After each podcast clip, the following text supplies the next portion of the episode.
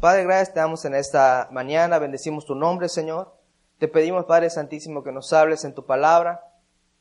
Y te pedimos, Señor, que nos acompañes en este tiempo. Tu Santo Espíritu se derrame, Señor, con poder en la vida de cada uno de mis hermanos. Que tu presencia, Señor, esté en este lugar y nos haga entender, Señor, todo, Padre, lo que tú tienes preparado para nosotros en este tiempo. Te amamos, Jesús. Invocamos tu sangre preciosa, Señor. Sabemos que tu Espíritu Santo es la fuente, Señor, de nuestro entendimiento y de nuestro discernimiento también. Así que ayúdanos, Señor, a comprender todas y cada una de las palabras que tú tienes preparado en este día. En el nombre de Cristo Jesús. Amén. Muy bien.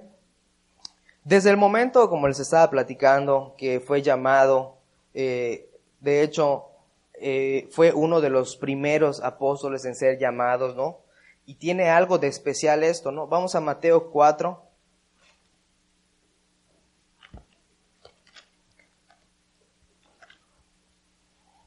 Mateo 4, 12.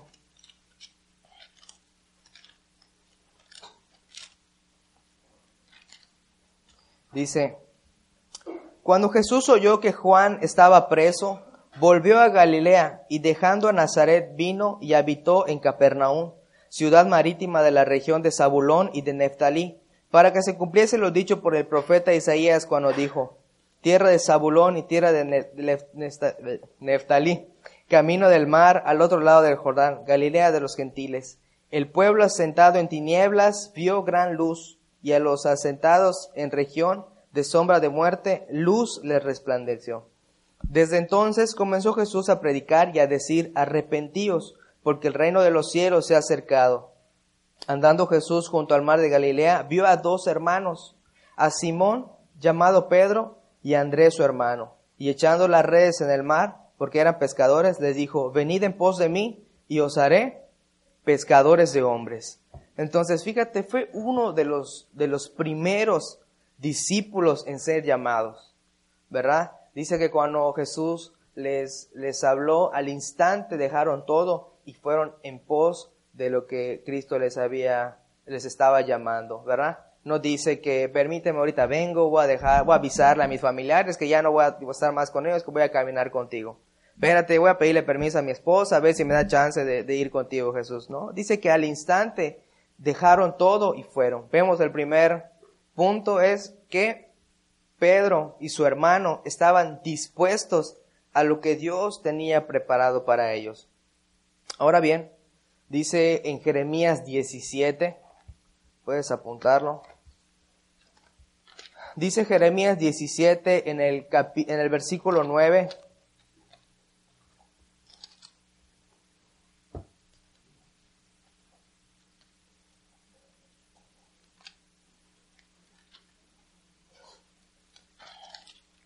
Dice, engañoso es el corazón más que todas las cosas y perverso.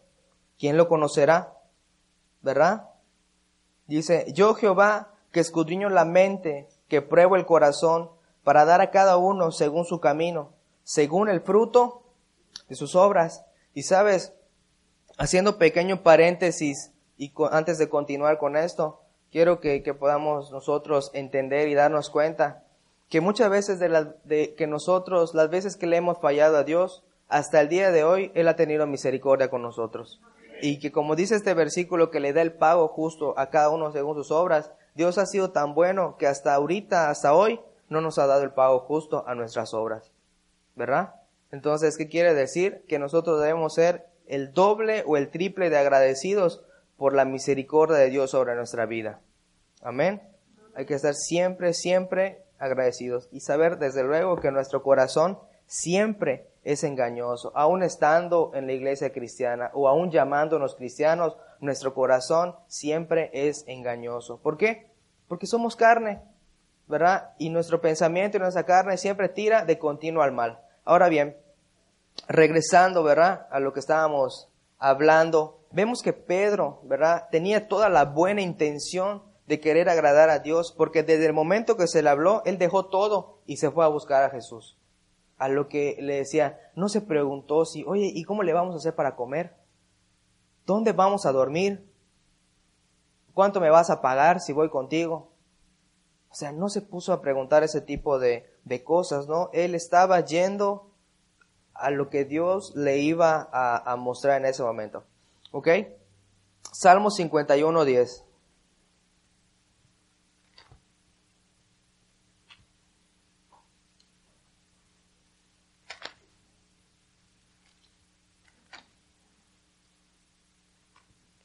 ¿Están ahí?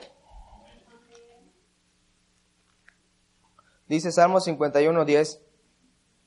Crea en mí, oh Dios, un corazón limpio y renueva un espíritu recto dentro de mí. No me eches delante de ti y no me quites tu santo espíritu. Vuélveme el gozo de tu salvación y espíritu noble me sustente. ¿Verdad? Entonces enseñaré a los transgresores tus caminos y los pecadores se convertirán a ti. Vemos acá que el salmista le pedía a Dios todo el tiempo de continuo que Él cree un corazón nuevo, que un espíritu noble sea el que lo sustente.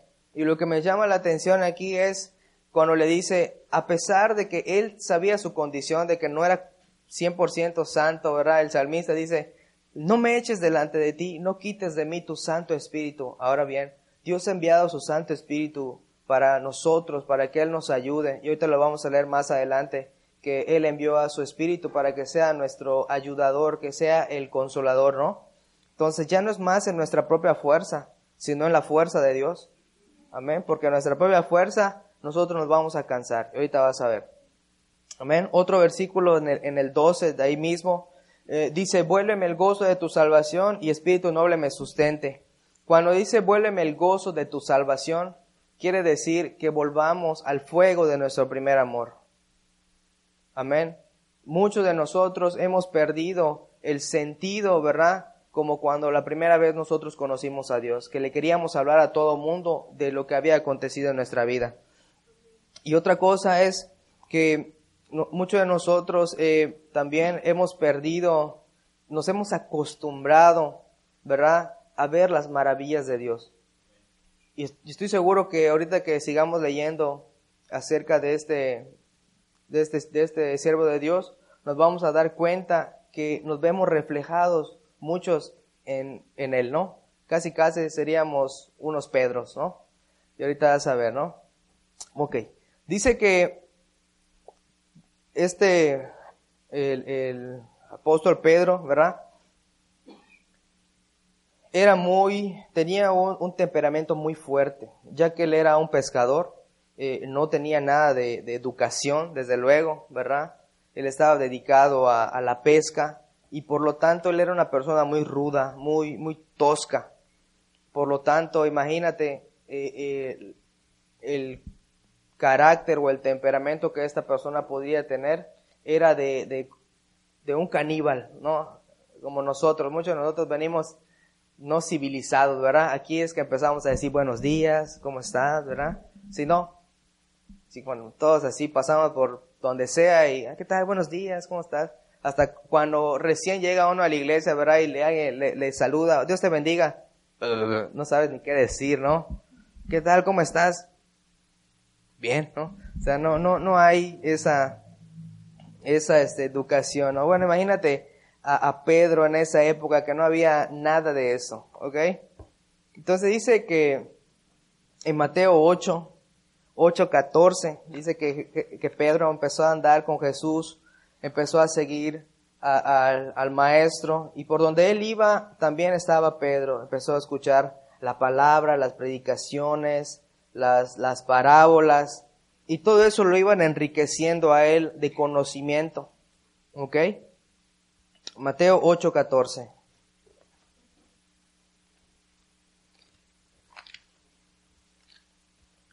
Dice Mateo 8:14. Vino Jesús a casa de Pedro y vio a su suegra de este postrada en cama, con fiebre, y la tocó y tocó su mano y la fiebre la dejó. Y ella se levantó y le servía. Y cuando llegó la noticia trajeron al muchacho endemoniado y con la palabra echó fuera los demonios y sanó a todos los enfermos ¿verdad? Para que se cumpliese lo dicho por el profeta Isaías, que dijo, Él mismo tomó nuestras enfermedades y llevó nuestras dolencias. Entonces ahí estaba presente Pedro viendo un milagro, ¿verdad? Que le hizo a su suegra y después vio cómo echó fuera los demonios. Ya de saque ahí, Pedro ya estaba más que convencido que Jesús era el Hijo de Dios, porque nadie podía hacer eso, eso que él hacía, ¿no? Quizás en algún momento él habrá pensado, ¿qué clase de brujería es esta, no? O sea, y eso lo habrá motivado a querer saber más, ¿no? Vamos a pensar eh, eh, malvadamente si nosotros hubiéramos estado ahí, hubiéramos dicho, oye, ¿qué, clase de brujería es esta? No, no hubiéramos creído al momento, ¿no? El punto es que, que Pedro aquí ve el primer milagro que Jesús hace en su vida, que es sanar a su suegra y después ver cómo salen los demonios, ¿no? capítulo 16, versículo 15, ahí mismo en, Mateo, dice, dice que, estaba ahí eh, Jesús en la región de Cesarea de Filipos, ¿verdad? Y estaba ahí predicando y dice que le preguntó a sus discípulos diciendo, ¿quién dicen los hombres que es el Hijo del Hombre? Ellos dijeron, unos Juan el Bautista, otros Elías y otros Jeremías, o algunos de los profetas. Y él le dijo, ¿y vosotros quién decís que sois? Y respondiendo quién? Simón Pedro dijo, tú eres el Cristo, el Hijo de Dios viviente. Entonces le respondió Jesús, bienaventurado eres Simón, hijo de Jonás, porque no te lo reveló carne ni sangre, sino mi Padre que está en los cielos. Y yo también te digo que tú eres Pedro, y sobre esta roca edificaré mi iglesia y las puertas del Hades no prevalecerán contra ella. Amén. Entonces vemos una vez más que Pedro nuevamente estaba enchufado. Estaba enchufado en, lo, que, lo que Jesús estaba hablando, ¿no? Y muchos de nosotros puede ser que en el momento también nosotros estemos conectados con la presencia de Dios. ¿Qué pasa al cabo de un tiempo, no? ¿Ok? Ok, vamos a Mateo 14, 22 35. Y aquí empieza a haber una situación en la cual te vas a dar cuenta de que e, era igualito a nosotros. Mateo 14, 22 dice, enseguida Jesús hizo a sus discípulos entrar en el barca e ir delante de él a la otra ribera. Entre tanto que él despedía a la multitud. Despedida la multitud subió al monte a orar aparte y cuando llegó la noche estaba ahí solo. Y ya la barca estaba en medio del mar, azotando las olas porque el viento era contrario. Mas a la cuarta vigilia de la noche Jesús vino a ellos andando sobre el mar, y los discípulos viéndole andar sobre el mar, se turbaron y dijeron, un fantasma, y dieron voces de miedo, pero enseguida Jesús les habló diciendo, tened ánimo, yo soy, no temáis. Entonces le respondió Pedro y le dijo, si eres tú, manda que yo vaya a ti sobre las aguas. Y él le dijo, ven. Y descendiendo Pedro a la barca, de la barca, andaba sobre las aguas para ir a Jesús. Pero al ver el fuerte viento, tuvo miedo y comenzó a hundirse, y dio voces diciendo, Señor, sálvame. Al momento Jesús, extendiendo la mano, asió de él y le dijo, hombre de poca fe, ¿por qué dudaste? Y cuando ellos subieron en el barca, se calmó el viento. Entonces los que estaban en el barca vieron y le adoraron diciendo, verdaderamente eres el Hijo de Dios. Pero ¿qué fue lo primero que salió del corazón de Pedro? ¿Eres, eres tú? ¿Seguro que eres tú? Entonces, pruébamelo para que yo vaya ahí contigo. Y Jesús le dio su chance, le dijo, bueno, ven. Y fue, fue hacia Jesús. Y mientras él tenía la mirada en Jesús, él no se hundía. Hasta el momento que empezó a ver lo de alrededor fue que empezó a hundirse. Y sabes, somos igualitos a Pedro. Siempre queremos una prueba de parte de Dios cuando Dios ya hizo el más grande milagro que ya había visto que salve a su, a su suegra y saque demonios. Y todavía aún así quería una prueba, caminar sobre el agua. Y Dios se la concedió. Ahora bien, lo que nos lleva también a esta segunda, segundo punto, ¿verdad? Que Pedro tenía una intención en su corazón también que no era muy correcta, era engañoso. Estaba, estaba, tenía ahí un engaño en su corazón él. ¿Ok? Y dice Jesús le dijo, tienes poca fe, porque ya has visto y dudaste. Aún así caminaste en el agua y tuviste miedo. ¿Ok?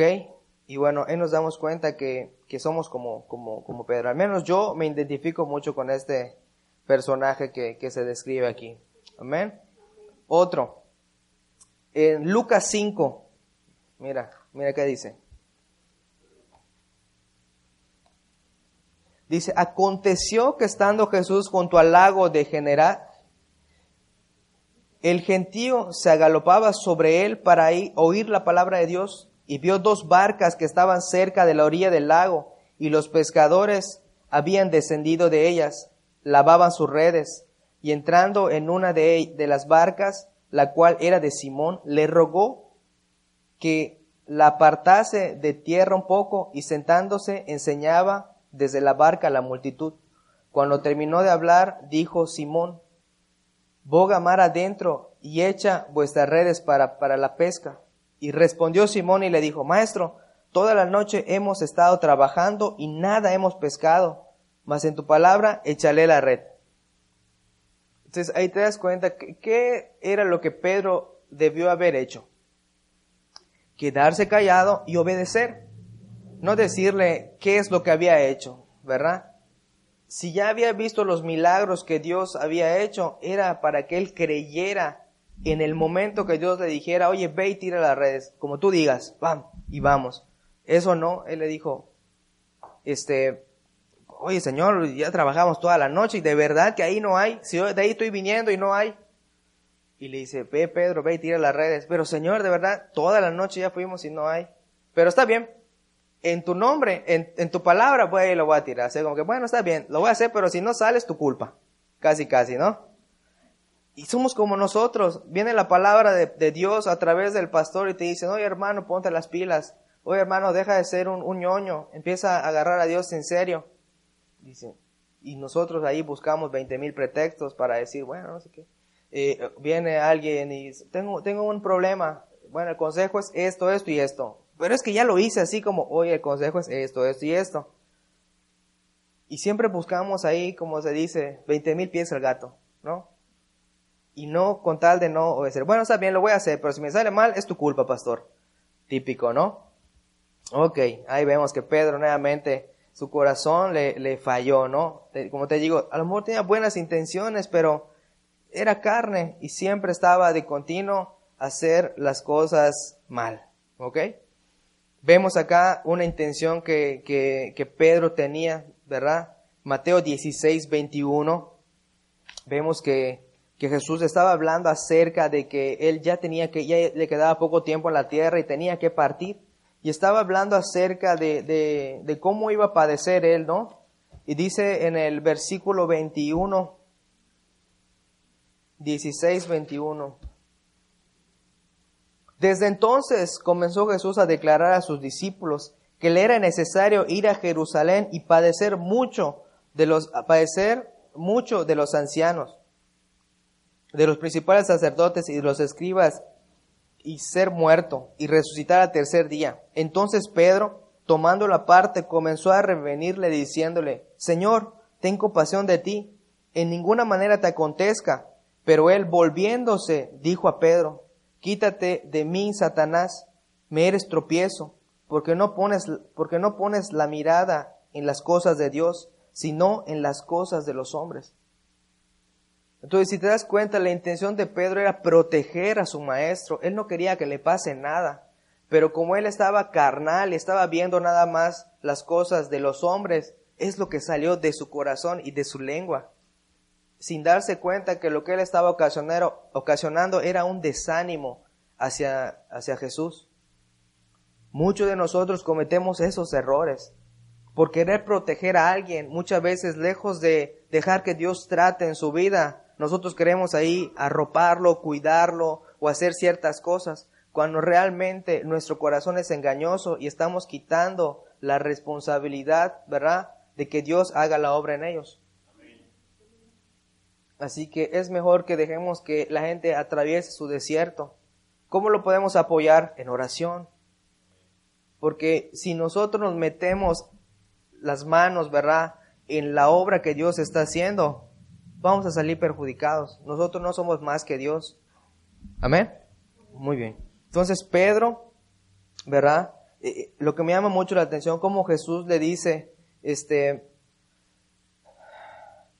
quítate de mí, Satanás, me eres tropiezo. Y le dice, Pedro, ¿por qué no pones la mirada en las cosas de Dios? Deja de ver las cosas de los hombres. Es momento que nosotros empecemos a levantar la mirada a los cielos y dejar de ver las cosas carnales. Amén. Cuando uno, y aquí lo podemos discernir de esa manera, cuando una persona está más enfocada en las cosas terrenales y carnales, es más fácil y es más propenso a decir cosas erradas, mal. Cuando uno está mirando las cosas de los cielos, es más propenso a decir cosas no agradables, pero que van a traer vida. Amén. Entonces, después vemos más adelantito, si ustedes siguen leyendo, a pesar de que Jesús había reprendido a Pedro, aún así vemos el amor y la misericordia que le tenía. ¿Verdad? Yo creo que si nosotros hubiéramos sido Jesús en ese momento es, oye, desgraciado, aléjate, no te me acerques más.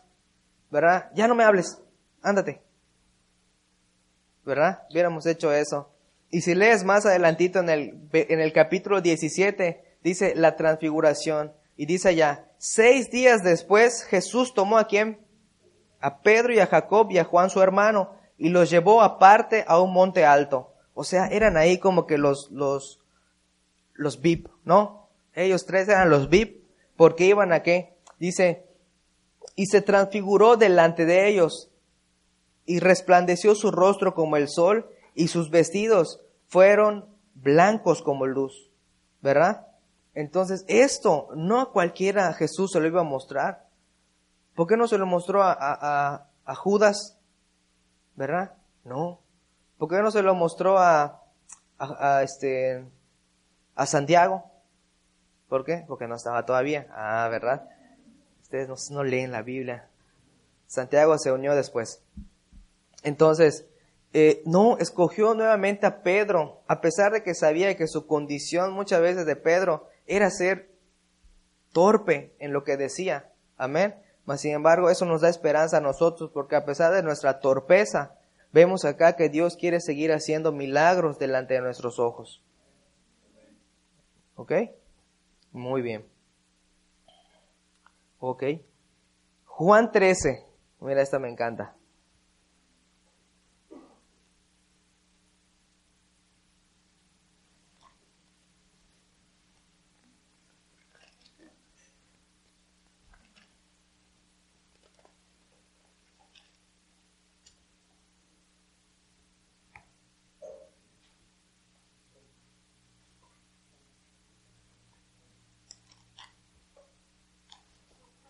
Dice Juan 13, antes de las fiestas de la Pascua, su, sabiendo Jesús que su hora había llegado para que pase de este mundo al Padre como había amado a los suyos que estaban en el mundo y los amó hasta el fin.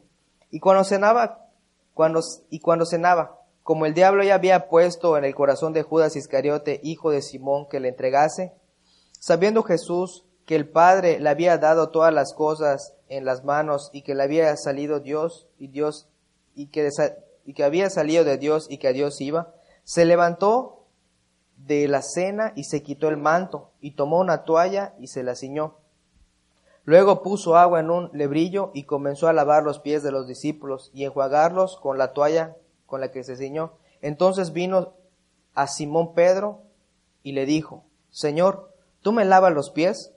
Y respondiendo Jesús le dijo, lo que yo hago, tú no lo comprendes ahora, mas lo entenderás después. Pedro le dijo, no me lavarás los pies jamás. Y Jesús le respondió, si no te lavare, no tendrás parte conmigo. Le dijo Simón Pedro, Señor, no solo mis pies, sino también mis manos y la cabeza. ¿Verdad? Entonces nos damos cuenta cómo Pedro era bien así, se dejaba llevar por la, por la situación que estaba pasando, ¿no?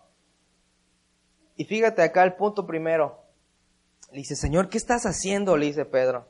Y Jesús le dice, oye, lo que yo hago tú no lo entiendes ahora, pero lo vas a entender después. Y fíjate, Cada uno de nosotros puede que estemos atravesando alguna situación que no entendemos. ¿Por qué me pasa esto a mí? ¿Por qué a mí, Señor? ¿Por qué yo? Muchas veces nos ponemos en esa situación, e, en ese estado de, preguntarle a Dios el por qué. Y sabes, en este tiempo Dios te dice, permítelo. Yo sé lo que hago y en su momento lo vas a entender. Amén. Vemos después la actitud de Pedro, ¿verdad? le dice, oye Señor, ¿por qué me vas a lavar los pies? le dice, este Pedro, yo tengo que hacer eso porque tú no lo entiendes. le dice, no, no Señor, yo no voy a permitir que tú me laves los pies. No, yo no voy a permitirlo. No sé si, si él se sentía avergonzado o, o, le daba así su, así como nosotros cuando somos así medio mallitas, ¿no? Que le quieres invitar algo. No, gracias. Te estás muriendo de hambre, pero te están ofreciendo la comida. No, gracias, no, gracias. Así más o menos, algo así me imagino, ¿no? Como, como que le dio su, su, su, su, ¿cómo se le dice? Su rancherismo, ¿no? Le da vergüenza. Bueno, no sabemos, ¿no?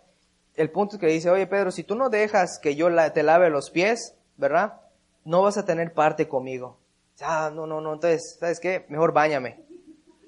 Mejor bañame para que yo, yo esté contigo todo el tiempo. O sea, como que comprometiéndose con sus palabras, ¿no? O sea, el Señor le estaba diciendo, oye, mira, la medida es esta. No, no, yo quiero 10 litros, dámelo. ¿Me explico? O sea, como que exagerando exactamente la, esa es la palabra, estaba exagerando ya un poquito, ¿no? Pero él era en su corazón, él tenía, él quería a lo mejor llenarse cada vez más de Dios y muchas veces en su torpeza se comprometía con sus palabras. Muchos de nosotros hacemos lo mismo, ¿verdad? Viene una palabra y Dios te la, te la da y tú la tomas en emoción. Sí, Señor, ahora sí, ya voy a estar aquí todo el tiempo. Pero cuando viene una palabra de corrección, ahora sí ya no quiero nada. Somos como Pedro, ¿me explico? De que nos dejamos guiar por, por la emoción, no tuvo tremenda la alabanza, Señor, te prometo que ahora sí yo voy a ta, ta, ta, ta, ta, Y no se trata de eso. ¿Verdad? Ok, vamos a continuar. Fíjate, yo al menos, yo te, como te explico, me, me veo muy reflejado como Pedro, ¿no? Así me, así me siento, como que a veces hago, hago esas cosas. Ok. Ok, entonces Lucas 22. Ahí mismo, vamos a, digo, perdón, en el siguiente. Uno antes. 22.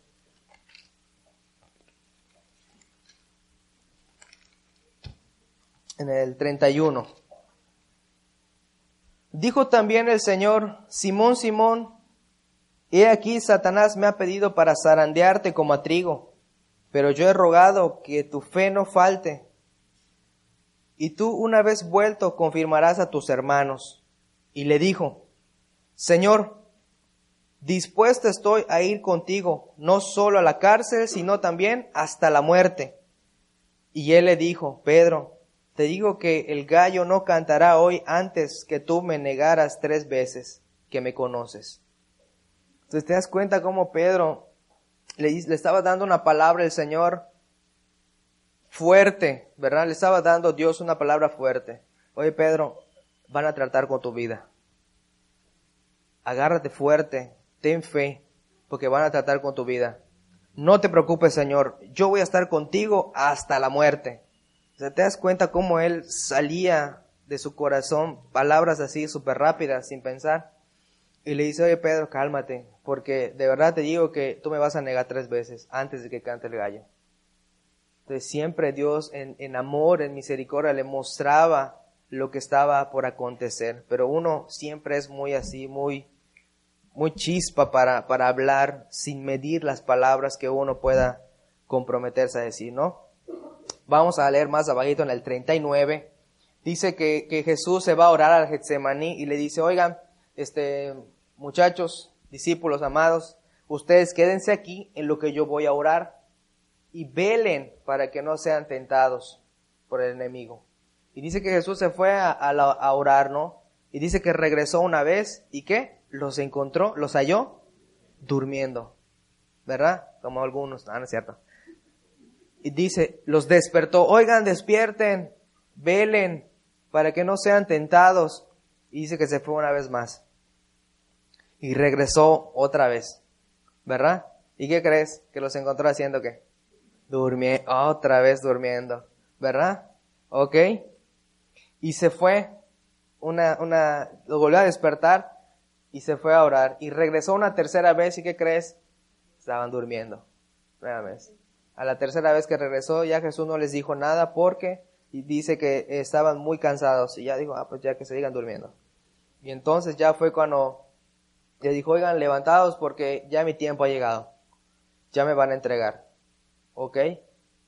Y más adelantito también, si ves en el arresto de Jesús y sigues leyendo más abajito, dice que cuando la señal era de que el que le dé un beso en la mejilla era el Hijo de, Dios, ¿no? Que fue lo que hizo Judas. Y al momento de que estaba ahí el, alboroto de que lo iban a apresar, dice que Pedro tenía una espada, la sacó y le cortó la oreja a un, a un servidor del sacerdote. Dijo Jesús, oye Pedro, esconde la espada porque el que espada mata, a espada va a morir. ¿Ok? Entonces nos damos una vez más como en este lapso vemos tres cosas que Pedro hizo que no debía hacer. Todo con una buena intención, ¿no? ¿Ok? A lo mejor estaba muy cansado, a lo mejor había visto muchas películas un sábado antes y estaba muy cansado, no podía orar. ¿Verdad? a lo mejor estaba muy cansado porque trabajó mucho toda la semana y el sábado, el, sábado no puedo descansar. No lo sé, ¿no? El punto es que estaba muy cansado y no pudo dormir. Y al momento en el cual él estaba ahí, que prometió que iba a estar con Jesús hasta la muerte, sacó la espada y quería defenderlo. Una buena intención.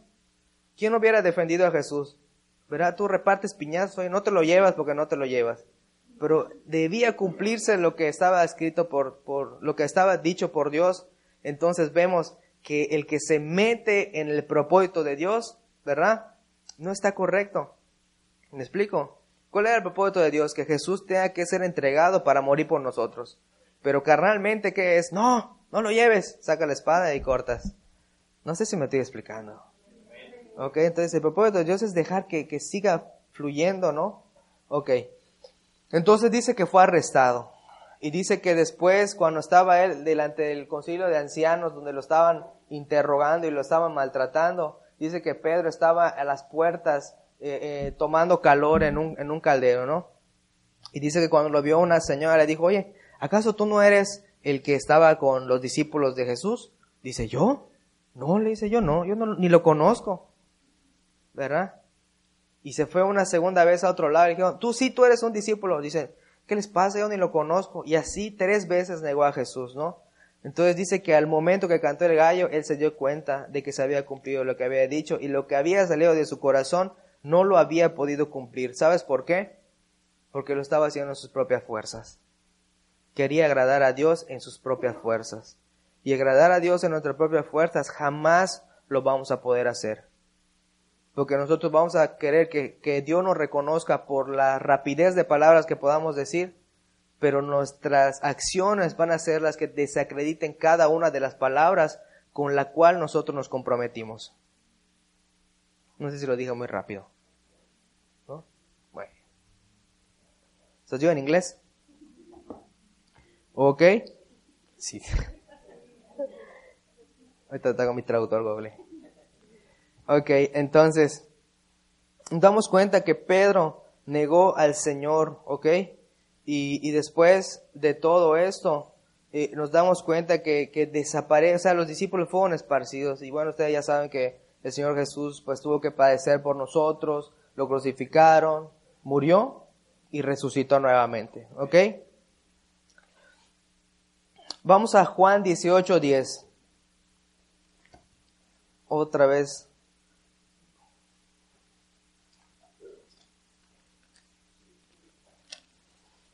Y sabes, ve, qué tremendo todo eso que estamos leyendo. ¿Qué, ¿Qué nos quiere hablar Dios en este tiempo? Que ya no peleemos más en nuestra fuerza. En pocas palabras, no intentemos agradar a Dios con la rapidez de nuestras palabras. Porque al final de cuentas, si no es Él mismo el que lo hace en nosotros, nunca vamos a poder agradar a Dios. Podemos ser gente que es muy educada, que se, se apega mucho a la moral, pero al final de cuentas no vamos a poder ir al cielo con Dios. Y dice en el 18, 10. es lo que leímos, de, de, aquí, de que Pedro fue el que tenía la espada y le quitó la oreja a esta persona. Amén. Ok.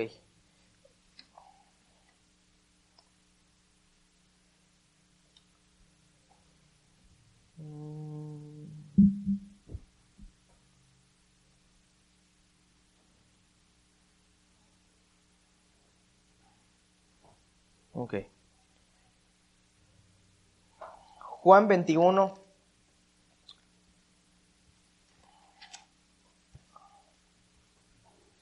En el versículo 15. Aquí ya había Jesús resucitado, ¿no? Y dice que todavía estaba con sus discípulos porque todavía no había ascendido a los cielos. Y dice en el versículo 15, cuando hubieron comido, Jesús dijo a Simón Pedro, Simón, hijo de Jonás, ¿me amas más que a estos? Y le respondió, sí, Señor, tú sabes que te amo. Le dijo, apacienta mis corderos. Volvió a decirles una segunda vez, Simón, hijo de Jonás, ¿me amas? Pedro le respondió, sí, Señor, tú sabes que te amo. Le dijo, pastorea mis ovejas. Le dijo una tercera vez, Simón, hijo de Jonás, ¿me amas? Pedro se entristeció de lo que le dijo, lo que dijese la tercera vez, ¿me amas? Y él le respondió, Jesús, Señor, tú lo sabes todo, tú sabes que te amo. Y Jesús le dijo, apacienta mis ovejas. Amén. Entonces nos damos cuenta que, que a pesar de que ya había resucitado el Señor, tenía que reafirmar a Pedro. ¿Cuántas veces lo negó? ¿Cuántas veces se durmieron? ¿Cuántas veces le preguntó Dios, Jesús a, Pedro si lo amaba? Entonces, ¿qué quiere decir esto? Que no importa cuántas veces tú hayas fallado, siempre Dios te va a dar una segunda oportunidad. Y te va a preguntar, ¿me amas? Fíjate que cuando, si yo me le preguntara ahorita a cualquiera de ustedes, ¿amas a Jesús? A la primera me vas a decir, sí, sí lo amo. Y yo te voy a preguntar una segunda, ¿de verdad amas a Jesús? Y entonces tu culpabilidad te va a hacer pensar, si realmente lo amara, no hubiera pecado, no hubiera hecho esto. Y entonces ya tu segunda respuesta va a ser sí. Y si yo te pregunto una, ¿estás seguro que tú lo amas? Y entonces me, posiblemente me digas, no sabes que no, no lo amo porque si no, no hubiera pecado. ¿Verdad? Mas sin embargo, Pedro dice que la tercera vez que Jesús le preguntó y se entristeció en su corazón, es porque él sabía que lo había negado tres veces se había dormido tres veces y que todo a lo largo del caminar con Cristo, él se le había pasado diciendo puras torpezas, ¿verdad? Y que incluso Jesús lo reprendió en algún momento, pero en su corazón, como realmente tenía buenas intenciones, él se entristeció y le dijo, Señor, tú conoces mi corazón y sabes que realmente yo te amo. Y el Señor solo le decía, apacienta mis ovejas, que es lo mismo que nos dice hoy en día el Señor a nosotros. ¿Me amas? Y todos vamos a decir que sí. Y Dios nos va a decir, oye, pues entonces apacienta mis ovejas. ¿Quiénes son esas ovejas? Son tus hijos. Amén. Esas ovejas también es tu iglesia. Tú como cabeza de hogar tienes que ser el que cuide al rebaño de Dios, que es tu familia. Y aún a toda la gente que aún no conoce. Y como tip les voy a, les voy a a decir, pequeño paréntesis referente a esto. Nuestra labor cuando dice que llamó, nos llamó a ser pescadores de hombres es para que nosotros le compartamos a la gente que no conoce de Dios. Ah, esa es realmente la pesca de hombres. Hablarle a gente que ya es cristiana o que está descarriada, no estoy diciendo que sea malo, pero le podemos hablar y le podemos decir, oye, tú te quieres arrepentir de verdad, regresa a tu familia, a tu iglesia, porque ahí Dios te dio a nacer y ahí tienes que dar fruto. Amén. Pero cuando, por, obviamente no lo vas a decir, este, que, que nosotros hablemos a la gente nueva que no conoce al Señor. ¿Por qué? Porque es bien difícil que, que cuando uno edifica en un cimiento ajeno, muchas veces es complicado y solamente si no es Dios el que hace la obra, muchas veces empieza a haber una controversia o una, un altercado entre, entre si es correcto o no es correcto lo que me enseña. ¿Ok?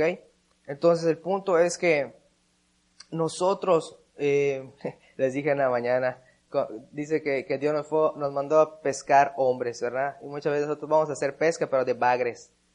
El bagre no sirve para nada, ¿no? Entonces tú, tú quieres traer a, toda la gente que, que, que está, tostada, ¿no? ¿Por, qué estás descarriado? No, es que mi iglesia ya no me gusta. aquí no es tampoco. ¿No? Entonces, eh, eh, hay que buscar realmente gente que necesite el Señor. Hay gente que está descarriada porque es eh, rebelde. Porque no le gustó su iglesia, porque no le gustó la corbata de su pastor, porque no le gustó cómo le dijeron las cosas, porque está buscando un lugar donde lo hagan saltar, está buscando un lugar donde no le pidan dinero. olvídate, e, esos son bagres. Nosotros pedimos a Dios que nos mande corazones dispuestos a que Él lo conozca. Amén. Entonces, cerrando el paréntesis, continuamos. Dios nos dice esta mañana, eh, ¿me amas realmente? Apacienta mis ovejas, esas ovejas que están perdidas. Amén. Esas ovejas que no me conocen, esas necesitamos que vengan al rebaño del Señor. Amén. Lo que podemos hacer nosotros para que no se quede al, aire lo que acabo de comentar es hablarles a la gente que está descarriada y hacerlos volver al camino y enseñarles que su lugar, ¿verdad?, es con su papá. ¿Quién es su papá? Su pastor. Amén. Imagínate si, mira, esto es, esto es como, como en los niños, ¿verdad? Si tu hijo no te hace caso a ti como papá, ¿cómo pretendes que yo que no le toco de nada me obedezca a mí? ¿Me explico? Yo no pretendo o no pretendemos que alguien que viene de otro lado nos pueda responder si no respetó a su papá. Entonces, esto es así. Es, es, es una, somos una familia, somos un cuerpo por el cual nosotros tenemos que hablar la verdad como es. Y esto es algo natural, esto es, esto es algo, te estoy hablando de algo del otro mundo. No, es, es cosa del ABCD, el abecedario es el A, E, I, O, U del cristiano. Pero hoy en día no se habla eso, ¿verdad? Estaba platicando, ya, ya me empecé a desviar, pero bueno, usted estaba platicando que en algún momento un hermano que estuvo aquí con nosotros dice que ah, siempre pasaba eso, ¿no? Venían a la iglesia, se restauraba su familia y de repente se iba. Y de repente regresaba y volvía a restaurar a su familia y de repente se volvía a ir. Y otra vez se separaban. Y venía otra vez y se restauraba y bueno, así era como un juego eso, ¿no? Entonces resulta que en una de tantas de esas que se iba y venía, dice que en alguna ocasión fue a otra iglesia, ¿no? Y que le preguntaban, oye hermano, ¿con quién viene? No, pues vengo solo. ¿Y su familia? No, pues estoy, peleado con mi mujer. No te preocupes, dice, aquí hay hermanas para que hagas, hagas tu vida. Y dice que él se espantó del lugar que le hayan dicho, oye, yo iba en un lugar donde peleaban por mi familia y, y, y aquí me estás diciendo que yo puedo hacer lo que yo quiera. ¿Sabes qué? Gracias, ahí nos vemos, ¿no? Y regresó y, nos platicó en algún momento eso, ¿no? Y decimos, wow, tremendo, dime para que yo vaya, ¿no? no, no es cierto. Pero este, pero estuvo tremendo, ¿no? Y no es crítica, simplemente es que nos damos cuenta qué privilegiados somos nosotros que tenemos una palabra firme, fuerte, dura y sobre todo que mira, no es cuento, lo puedes palpar, lo puedes ver. Aquí hay familias que se han restaurado, por ejemplo, don Bartolo y la Teresita, ¿cuántos años estuvieron divorciados? Y Dios los volvió a unir nuevamente. ¿Verdad? Y ahora a ellos les toca pelear su batalla para que sus hijos, ¿verdad? Que vieron todo el mal testimonio, ahora tengan que recoger sus palabras, ¿verdad? Que es creo que un poquito difícil para que ellos puedan regresar a los caminos de Dios. Es difícil, pero no imposible. Amén. Así que igual lleven sus oraciones, ¿no? Ok. Entonces vamos a Juan 14, 15. Y fíjate, en super mega recontra enlazado con lo que acabamos de decir, que Jesús le pregunta, oye, ¿me amas? Apacienta mis corderos. Hay un, hay un, este, una verdad ahí también que tenemos que desmenuzar, que dice Juan 15, 30, 14, 31, perdón. Y dice, eh,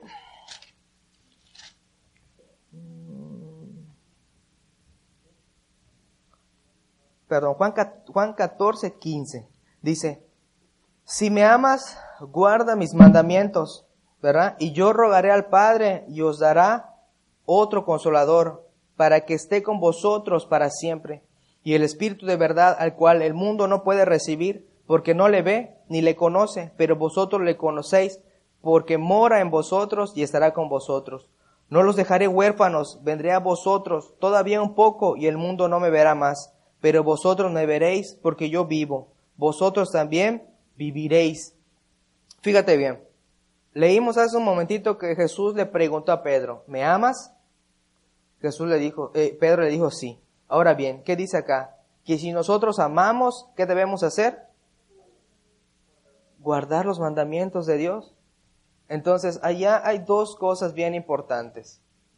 Si realmente nosotros amamos a Dios, aparte de que vamos a apacentar a las ovejas, vamos a guardar qué? Y aparte dice que vamos a tener que el Espíritu Santo. En otras palabras, ya no se trata más de nuestras fuerzas, porque nuestras propias fuerzas vamos a ser igualitos a Pedro. Pedro vio desde el momento que le salen a su esposa, caminó sobre las aguas, vio la transfiguración, ¿verdad? Prometió que iba a estar con Dios hasta la muerte y al final de cuentas se durmió tres veces, lo negó tres veces, ¿verdad? Y finalmente en todo ese proceso, él se dio cuenta que cuando le preguntaron, ¿realmente me amas? Él se dio cuenta que sí amaba a Jesús, pero a su manera. Y nosotros no tenemos que amar a Jesús a nuestra manera, tenemos que amar a Dios a la manera de Él. Así que ya no es más en nuestras propias fuerzas, es en las fuerzas de Dios. Y si hoy día estás aquí sentado escuchando esta palabra, que sea para que pueda dar vida y mucha vida en abundancia, ¿no? Este, siempre he dicho lo siguiente, creo que Dios no es un Dios de casualidades. Dios es un Dios que tiene propósitos. Y si estamos aquí sentados hoy día, ¿verdad? Posiblemente algunos no vinieron. ¿Por qué? Porque Dios no, no quería, no, Dios quiere para todos, ¿verdad? Pero para los que Dios tiene preparado cosas importantes son los que estamos aquí sentados escuchando la palabra. Posiblemente sea de sanidad para alguien, posiblemente sea para que se moleste a alguien también, no lo sé. Posiblemente sea para que alguien realmente diga, oye, tiene razón. Esta palabra a lo mejor ya me la habían predicado, pero no de esta manera, o no me había dado cuenta de estos enfoques que también hay aquí. Que no solamente es, me ama así, todos amamos a Dios, que bueno, no. Es que si amamos a Dios hay que guardar sus mandamientos. Yo los guardo también, pastor. Cuando llego a mi casa, mira, yo lo meto ahí y, y no sé dónde queda mi Biblia hasta el domingo que viene. La guardo también, ¿no? guardar los mandamientos del Señor. Dice que Él va a mandar a su Santo Espíritu, como leímos en el Salmo, ¿verdad? Espíritu, que tu Santo Espíritu no me abandone, que esté siempre conmigo. Y eso es lo que debemos pedirle siempre a Dios, que el Santo Espíritu de Dios esté con nosotros. Mira, en el peor momento de nuestra vida es cuando Dios, de verdad, es cuando más está a nuestro lado. Y es cuando menos nosotros levantamos la mirada a los cielos. Ahora bien, nuevamente, ya no en nuestras fuerzas, en la fuerza de Dios. Toda nuestra, la humildad, toda la gratitud que pueda surgir de nuestro corazón tiene que venir de Dios.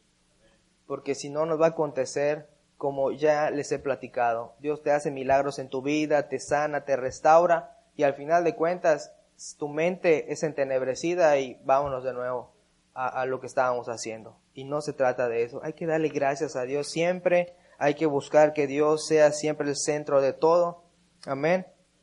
Y nuevamente, no es en nuestras fuerzas, es en la fuerza de Dios. ¿Quieres ser agradecido? Solamente Dios puede poner gratitud en tu corazón. ¿Quieres ser amoroso? Solamente Dios puede poner el amor en tu, en tu corazón. Amén. Muy bien, pues vamos a orar. Padre, te damos gracias en esta mañana. Bendecimos tu nombre, Señor. Gracias te damos por la palabra que tú nos has traído.